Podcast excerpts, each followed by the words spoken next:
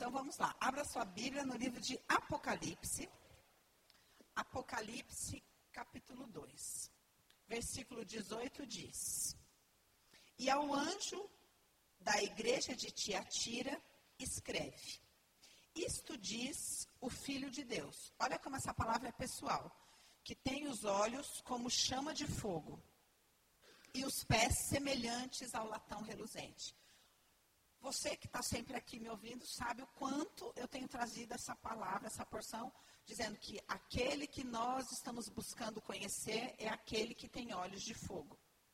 E é o Jesus ressurreto, o Jesus que tem olhos de fogo, que dá uma mensagem ao anjo da igreja. A igreja, e entenda ao anjo, especificamente ao anjo, e a toda a liderança da igreja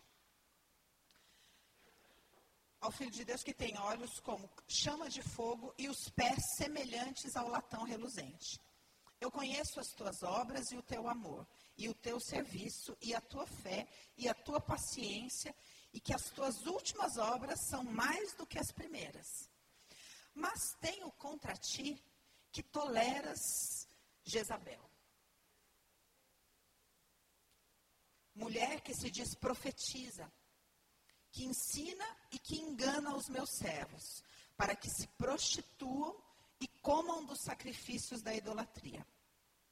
Eu dei-lhe tempo para que se arrependesse da sua prostituição e não se arrependeu. Eis que a porei numa cama, e sobre os que adulteram com ela virá grande tribulação, se não se arrependerem de suas obras. Vou pular uma parte terrível e vou para o 24. Mas eu vos digo que. Não, vou ter que ler, não adianta. E ferirei de morte os seus filhos, e todas as igrejas saberão que eu sou aquele que sonda as mentes e os corações, e darei a cada um de vós segundo as vossas obras. Mas eu vos digo a vós e aos restantes que estão em Tiatira, e a todos quanto têm essa doutrina e não conheceram, como dizem, as profundezas de Satanás, que outra carga vos não porei. Mas o que tendes, retende-o até que eu venha. E ao que vencer e guardar até o fim as minhas obras, eu lhe darei poder sobre as nações. E com vara de ferro as regerá, e serão quebradas como vasos do oleiro como também recebi de meu Pai, dar-lhes-ei a estrela de, da manhã. Quem tem ouvidos, ouça o que o Espírito diz à igreja. O Senhor está dizendo para nós: olha, está tudo muito bom. Eu já posso me apresentar para vocês como Jesus de olhos de fogo. Eu estou realmente feliz com o crescimento de vocês e com a maturidade de vocês. Mas eu tenho contra ti que toleras Jezabel. Então, e o Senhor fala o seguinte: eu dei tempo para que ela se arrependesse. Ela e todos que se deitam com ela, né? Mas, como ela não se arrependeu, eu a colocarei de cama. Vocês vão ver pelo lado bom, conforme eu for desenrolando essa palavra, que vocês vão entender a atuação de Jezabel de uma, da maneira mais é, clara que você jamais entendeu. E isso vai produzir uma grande libertação em você. O Senhor vai quebrar grandes grilhões hoje. Mas antes disso, nós precisamos entender a palavra tal qual ela é. E a palavra tal qual ela é, ela está dizendo para nós como igreja. Sabe por que vocês estão nessa situação? Porque vocês toleram Jezabel. O que quer dizer toleras Jezabel? Toleras o pé que despeca toleras o lavota limpo do pecado no meio do povo, da prostituição. Jezabel, ela trabalha com manipulação, com mentira, com fofoca, com prostituição, com pornografia, com práticas ilícitas. E a gente está acostumado aqui no nosso meio, ela vota limpo. Que a gente que está mais acostumado com a palavra, quando a gente ouve Jezabel, a gente já se sente acusado na hora. Primeira coisa que a gente quer falar é, não, Jezabel não. Então, esse, esse preconceito que a gente tem faz com que a gente não consiga entender exatamente o que está acontecendo. Agora vamos para a batalha pessoal. Muito bem, entendi que a minha batalha é contra Jezabel. Como que eu vou entender isso? Nós vamos usar dois textos base para tudo aquilo que eu vou falar aqui hoje. O primeiro deles está no livro de 1 Reis, capítulo 18, que fala de, um, de uma estrutura, de um triângulo. Que triângulo? Elias, o profeta, Jezabel e Acabe. Tudo bem? A estrutura de funcionamento de Jezabel vai envolver esses três personagens: Elias, Jezabel e Acabe. No Novo Testamento, nós vamos ter essa mesma configuração novamente nas figuras de Herodes, Herodias e João Batista. Certo? Texto está onde? Mateus capítulo 14. Se você não conhece essas histórias, você vai ter que ler depois, porque eu estou falando, olha, a palavra está baseada nisso, então eu não vou ficar, assim, cada ponto que eu vou abordar aqui, provando que está na Bíblia, porque o objetivo não é esse. O objetivo é a gente avançar para você ter um entendimento maior. Então, Mateus capítulo 14 fala da segunda configuração da ação de Jezabel, da estrutura de Jezabel. 14:1. Naquele tempo ouviu Herodes, o tetrarca, a fama de Jesus. E disse aos seus criados: Esse é João Batista, ressuscitou dos mortos e por isso está essas maravilhas operam nele. Porque Herodes tinha prendido João e tinha-o manetado e encerrado no cárcere por causa de Herodias, mulher de seu irmão Filipe. Porque João lhe dissera: Não te é lícito possuí-la. O que, que a Bíblia está dizendo? Que Herodes resolveu se casar com a sua própria cunhada, Herodias. E João falou: isso não é lícito. Confrontou forma de Jezabel trabalhar, que é sempre no pecado. Falou: não vou tolerar o pecado. Não é porque você é rei que você pode fazer isso. Isso não te é lícito. Perceba em João Batista a mesma atitude de Elias, confrontando essa forma de ação. querendo matá-lo, quem? Herodes, matar João Batista, temia o povo porque o tinham como profeta. Festejando-se, porém, o dia natalício de Herodes, ou seja, seu aniversário, dançou a filha de Herodias diante dele e agradou a Herodes. Sedução, manipulação. Bom, agora eu não vou continuar lendo aqui, você sabe, é, a filha dela vai lá, dança, por curiosidade, a dança dos sete véus, ou seja, conforme ela vai lançando os véus quando a gente ora por alguém para a libertação, a gente remove os véus que a filha de Herodias lançou sobre Herodes como encantamento, como cegueira, para que é, ela pudesse pedir o que ela ia pedir. Por quê? No momento em que ela dança, ele fica todo seduzido, todo enfeitiçado, ele fala, me pede o que você quiser, que até metade do meu reino eu te dou. Ela vai até a mãe e pergunta, o que, que eu peço? E a mãe, porque foi confrontada lá atrás, no seu casamento, fala, pede a cabeça de João Batista. E Herodes tem que dar. Então, ele vai lá. Por que, que ela lança os véus? Porque Herodes sabia que João Batista era de Deus. Agora, o que eu quero que você compreenda, é, para que a gente possa sair de um entendimento regido pela própria Jezabel. Porque Jezabel rege um profético de medo. É, é o esquema de Jezabel, do lavou tá limpo. E se eu fizer é, sete vezes não sei o quê? Profético de Jezabel. Profético de acusação, profético de culpa, profético de ameaça. Esse é o profético regido por Jezabel. E esse profético faz com que a igreja, quando a gente fala de Jezabel, ela já entra automaticamente debaixo da acusação. Então ela não quer receber a palavra. Porque a mulher vai falar: Eu não aguento mais ser acusada de Jezabel. E o homem vai falar: Eu não aguento mais ser acusado de Acabe. E essa acusação paralisa a gente e faz com que a gente não confronte essa estrutura.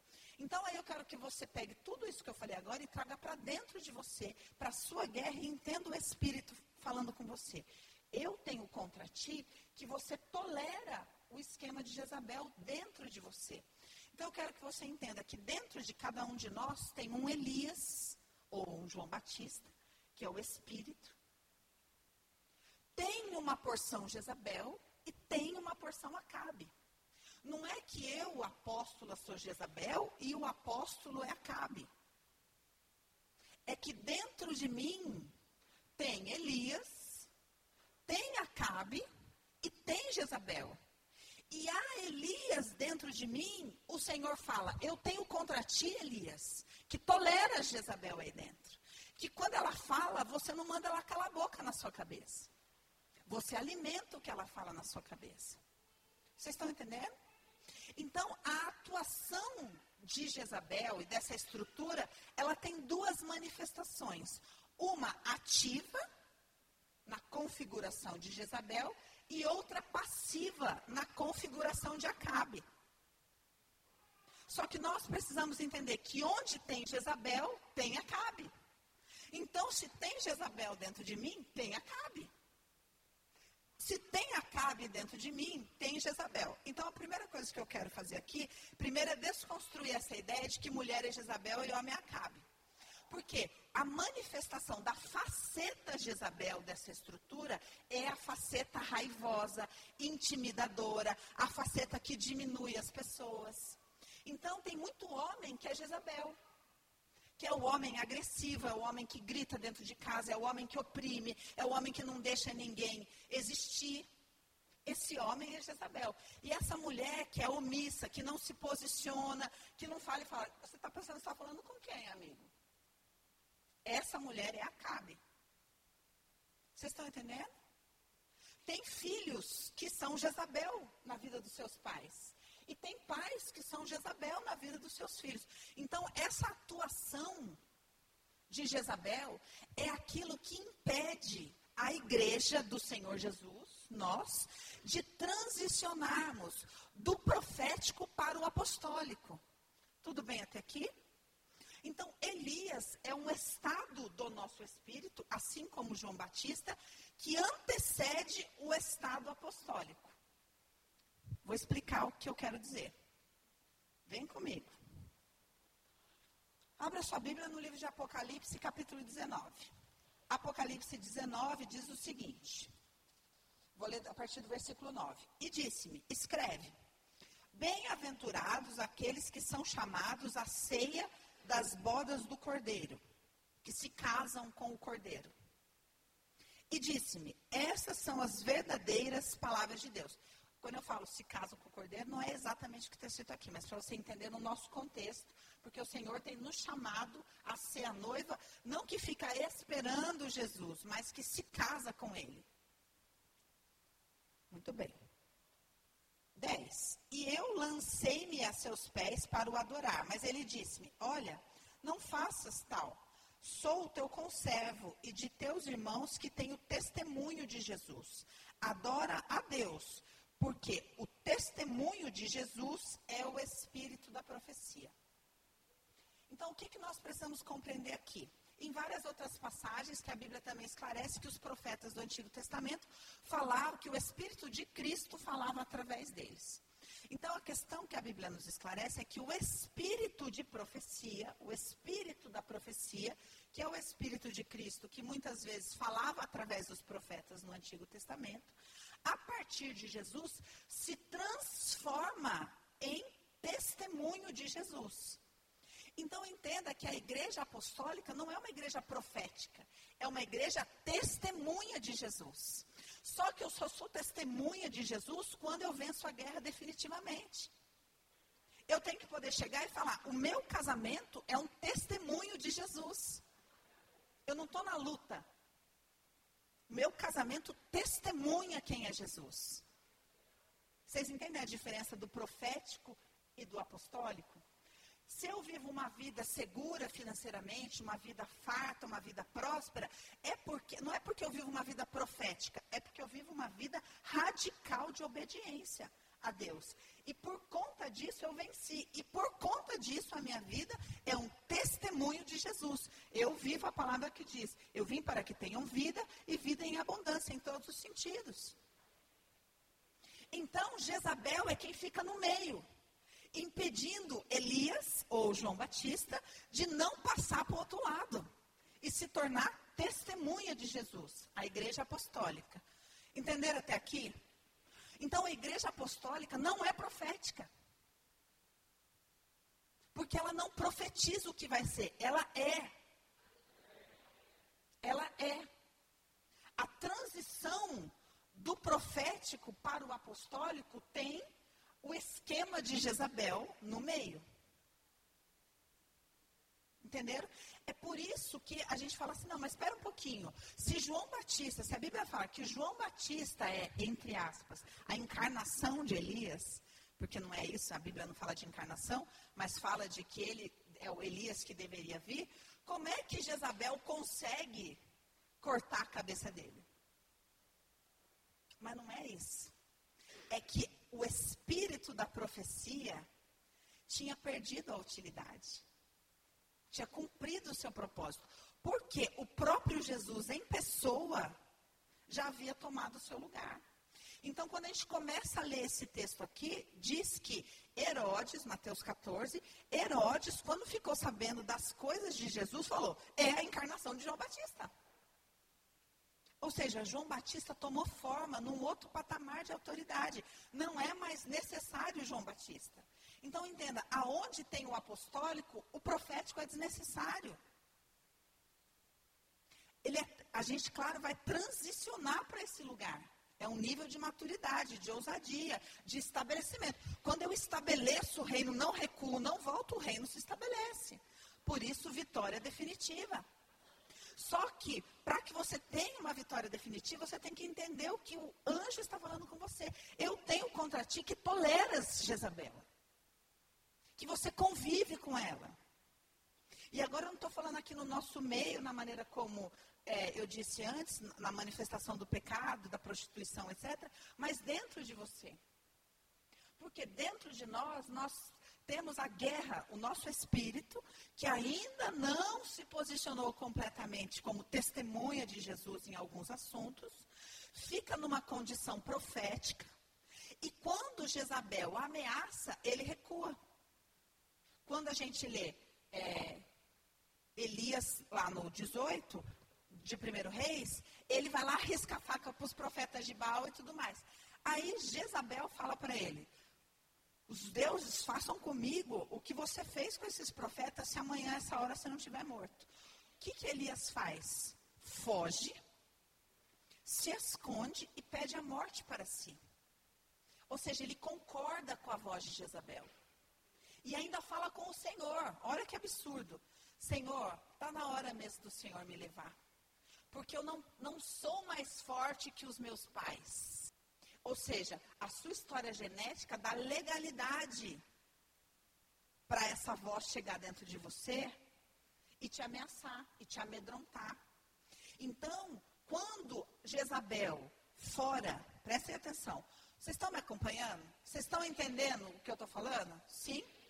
Quando Jezabel fora lança uma palavra contra Elias, Elias é arremessado para sua porção Acabe.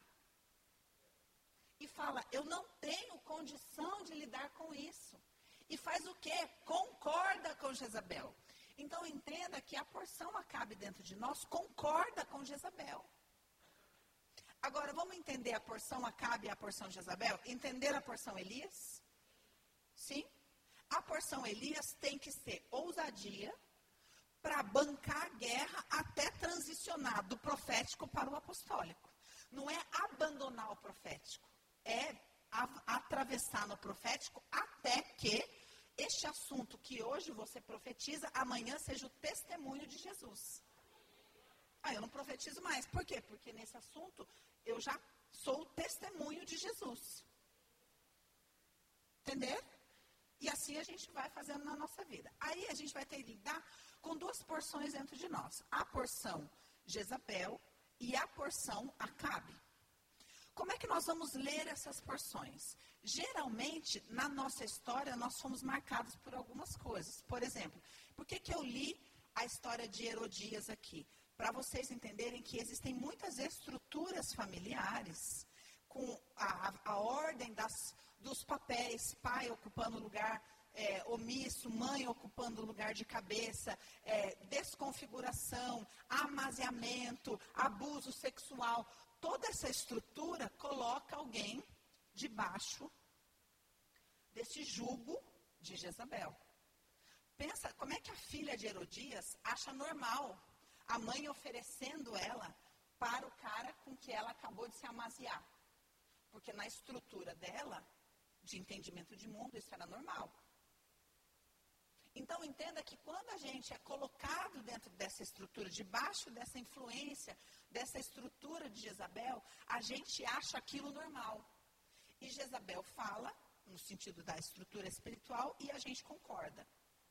Então, geralmente, as pessoas que tomam a faceta Jezabel, sejam homens ou sejam mulheres, a pessoa que toma a faceta ativa desse espírito é aquela que nunca ninguém fez por ela.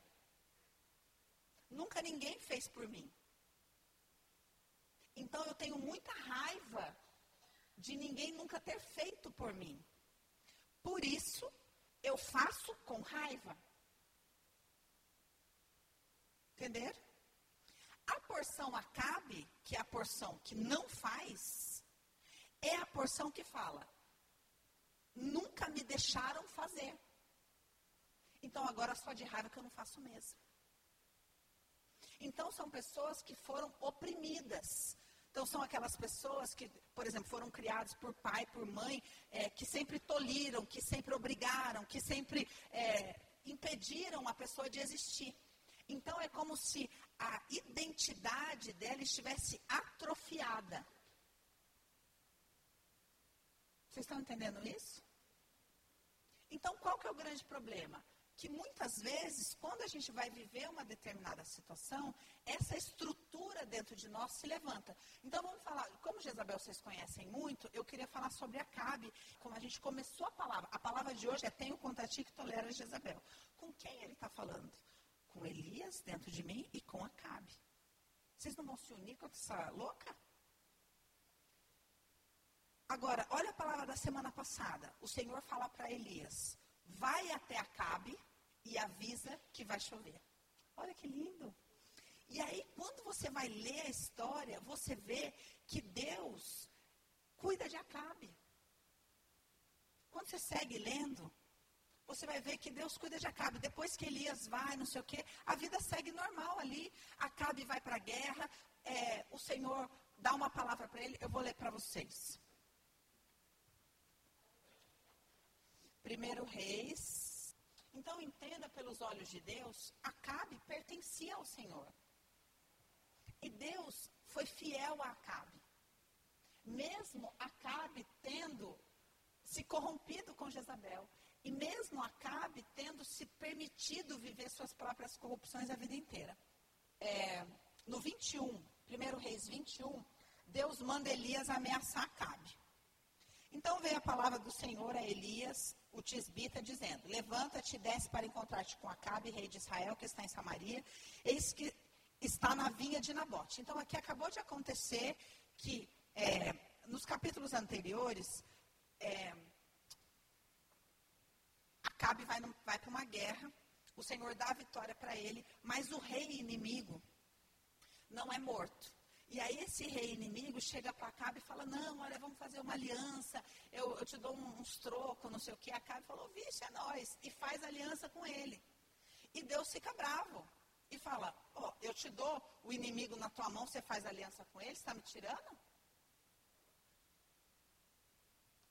Entenderam a corrupção de Acabe? Aí Acabe fica bravo, fica mordido, porque Acabe é mimado. Acabe é aquele que sempre teve alguém que fizesse por ele, então não suporta ser confrontado. Aí ele fica bravítio e vai todo bicudo para casa. Aí Jezabel chega e fala: Por que você está bicudo? Porque ninguém pode mandar em você, só eu.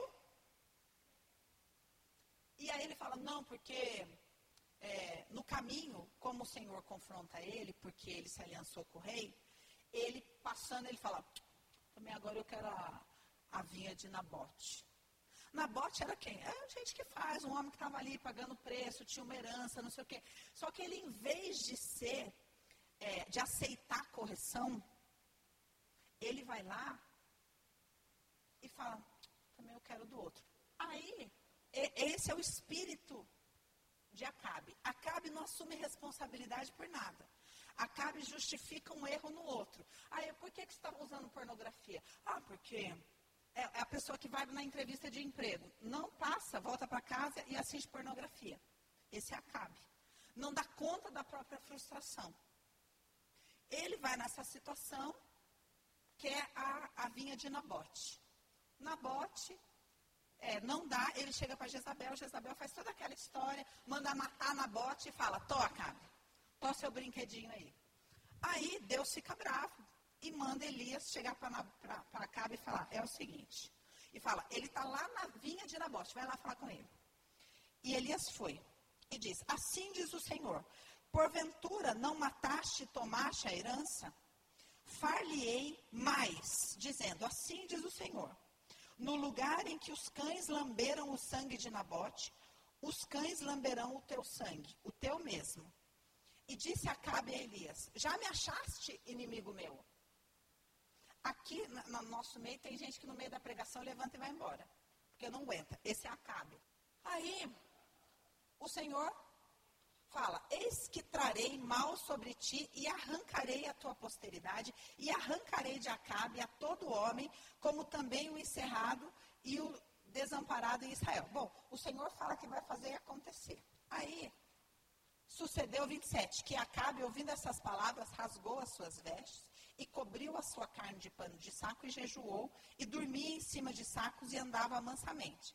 Então veio a palavra do Senhor a Elias, o tisbita, dizendo: Não viste que Acabe se humilha perante mim? Porquanto, pois, se humilha perante mim, não trarei esse mal nos seus dias. Mas nos dias de seu filho trarei este mal sobre a sua casa. Entenda o carinho, quanto Deus quer mais do que tudo que Acabe se levante.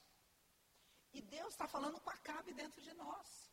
Mas lembra do início da palavra? Eu tenho contra ti que tolera esse esquema, Jezabel e Acabe. E eu dei tempo para tanto Jezabel quanto Acabe dentro de você se arrependesse, mas você não se arrepende.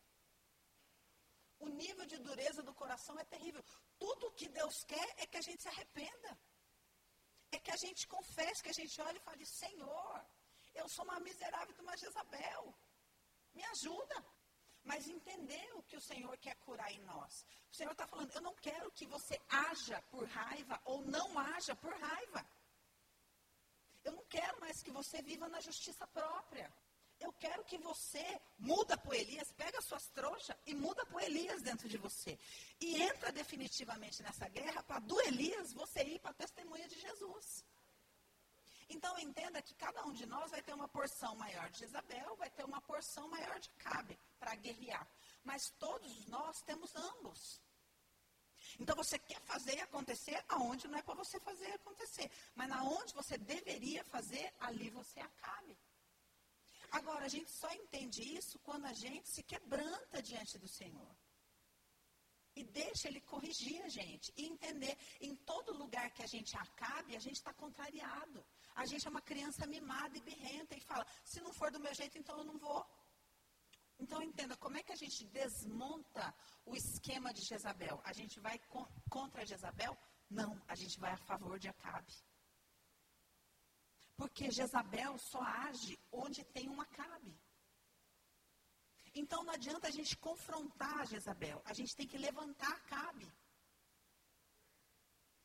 E isso é dentro de nós. Ou seja, em vez de eu gastar toda a minha energia tentando fazer movido pela raiva, com a minha mão, etc, etc, que é onde age Jezabel em nós, eu tenho que gastar minha energia em trabalhar onde o Senhor está falando. Onde eu sou acabe. E não no lugar da justiça própria. Gente, entenda uma coisa. Sobre é, João Batista, ele vem anunciar o quê? A chegada de Jesus como apostólico. E ele fala: Olha, você quer viver esse reino? Arrependei-vos. Aí o Senhor fala conosco é, em Apocalipse: Eu dei tempo para vocês se arrependerem. Mas o que acontece é que vocês não se quebrantam verdadeiramente. Para falar, eu vou jejuar para me arrepender. Para daí eu poder jejuar por aquilo que eu preciso jejuar. Por quê? Vive no tá ruim, mas tá bom. Vai tolerando. Hoje você tem que sair daqui verdadeiramente confrontado no seu espírito para falar: eu não posso mais tolerar Jezabel. E aí, eu estou trazendo mais para o âmbito dentro de você. Quando a Jezabel for falar na sua, cabeça, na sua cabeça, você vai falar: cala a boca. Cala a boca, Satanás, em nome de Jesus. Eu não quero mais essa conversa de intriga, essa conversa de falácia, porque Jezabel fica falando dentro da nossa cabeça e aí fica a mulher contra o marido dentro de casa. A Bíblia fala no livro de Malaquias, sabe quando virá o meu reino? Quando o coração do pai se converter ao filho, quando o coração do filho se converter ao pai. Ou seja, quando os corações dentro de casa se converterem, quando o coração da esposa se converter ao marido e quando o coração do marido se converter ao da esposa. E a igreja fica falando, ah, mas o coração dele não está convertido. Mas não é esse o nosso papel, Acabe. O seu papel é, é você olhar e falar, eu tenho que converter o meu. Meu papel é converter o meu coração a quem eu devo converter. Se o coração dessa pessoa está voltado ao meu ou não, cada um com seus problemas. O que Deus está falando comigo é aquilo que eu tenho que fazer. Eu preciso assumir responsabilidade por isso. Outra coisa que eu queria falar sobre o verdadeiro profeta. O profeta não rejeita o deserto. Tanto que Elias vai para o deserto e é alimentado pelo Senhor lá. E João Batista mora no deserto que a pegada dele é outra. Ele veio preparar o caminho, gente. Então, ele. Oh, gente, esse mundo aí, essa Babilônia aí que vocês gostam, não quero. Mas o verdadeiro homem e mulher de Deus gosta do deserto. Aceita o deserto. Fala, amém, Senhor, porque aqui o Senhor está me limpando daquilo que eu me tornei por causa do que fizeram comigo. No deserto, o Senhor nos limpa daquilo que a gente se tornou de guerra de altar, de falar, Senhor, olha, eu estou envergonhado de tolerar Jezabel, de conviver com Jezabel, de conversar com ela o dia inteiro dentro da minha cabeça. Eu não quero mais isso. Eu verdadeiramente não quero. Porque não haverá vitória definitiva se você tolerar tanto Jezabel quanto Acabe. Acabe é aquela pessoa que fala, não vou fazer, não vou fazer. Porque, por que, que eu vou fazer? Não, porque fulano que tinha que fazer para mim, porque não sei o quê. Porque esse é Acabe. E Jezabel, porque fulano não faz nada. Porque se não sou eu, para acordar e levantar o sol, o sol não levanta.